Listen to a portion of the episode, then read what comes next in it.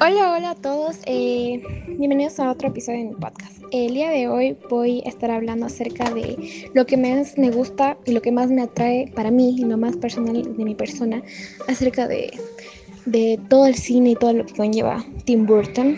Eh, la verdad es que me identifico muchísimo con él.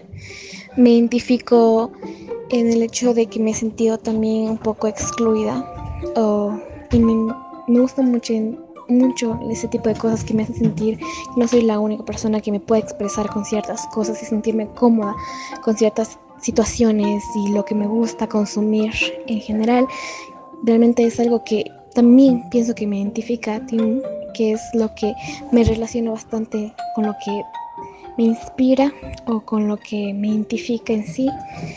Y como ya había dicho en el anterior podcast, si no estoy mal, eh, el hecho de que pone a sus personajes como monstruos, y, pero en realidad conlleva algo detrás, como que quiere mostrar que en realidad no lo son, que tienen un pasado triste, que llevan una vida bastante triste, pero con un final feliz y esperanzador para una oportunidad, les da una oportunidad a sus propios personajes para mostrar cuán poderosos pueden ser a pesar de que la sociedad los niegue como realmente y les niegue su potencial en general.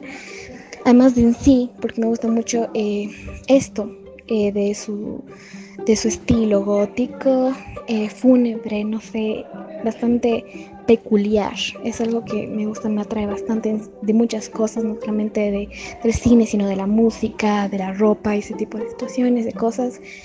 Y quería hablar de eso porque porque me inspira mucho y me, inspira muchas cosas y por lo que me llevó hacer este podcast es, es eso, es mostrarles cuán sorprendente puede llegar a ser este hombre, cuánto admiro su trabajo, entre sus películas y todo en general.